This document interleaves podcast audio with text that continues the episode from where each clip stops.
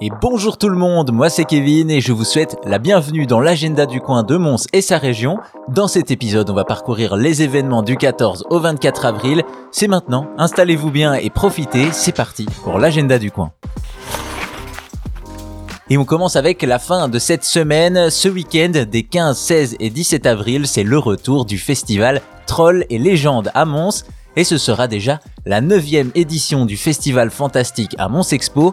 On aura donc trois jours pour voyager dans les mondes imaginaires de la fantaisie, rencontrer des grands auteurs, des dessinateurs, des illustrateurs, profiter de spectacles d'animation extraordinaires pour petits et grands, et aussi découvrir un artisanat féerique de qualité, plonger dans l'univers du jeu, mais aussi danser et même chanter lors de concerts uniques tous les soirs dès le vendredi.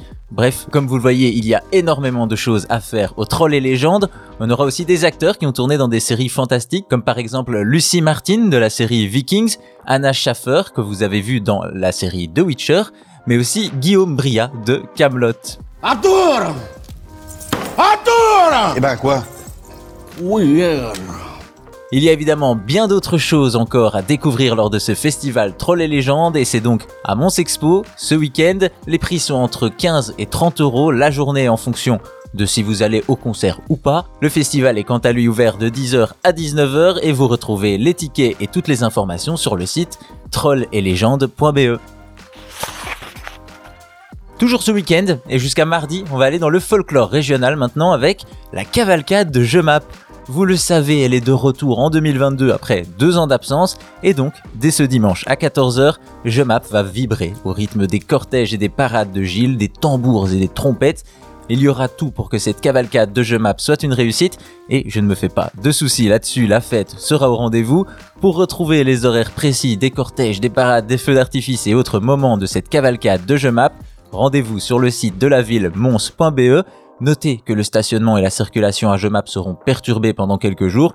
Toutes les infos sont également sur mons.be. Je vous mets les deux liens en description de ce podcast.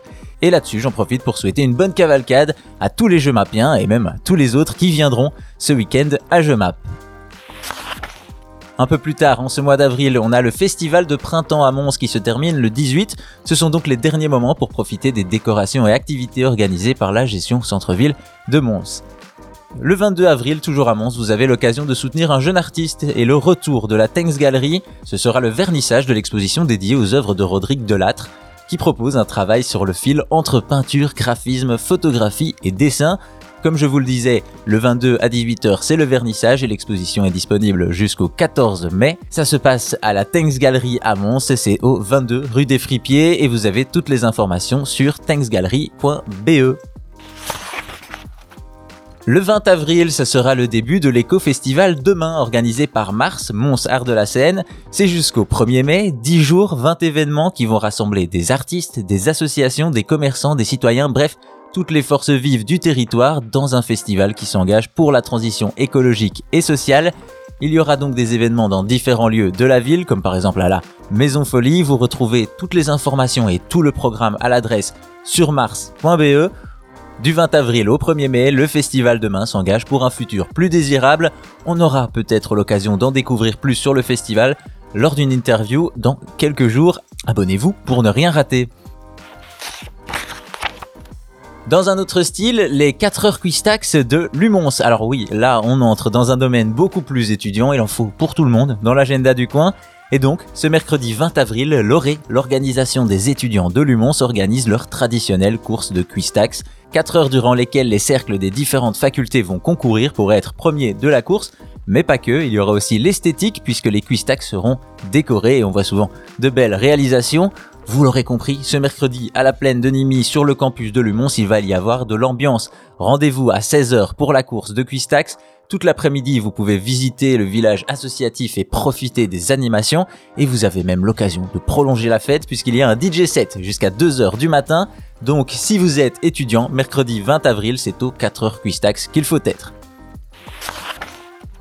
Et enfin, on ne peut pas finir cet agenda sans parler du retour que je pense beaucoup attendaient, les soirées Made in Borinage. Après deux ans d'absence, ceux qui revendiquent le borinage comme patrimoine émotionnel de l'UNESCO sont de retour le samedi 23 avril au Pot d'Étain à Mévin pour une soirée bien boraine.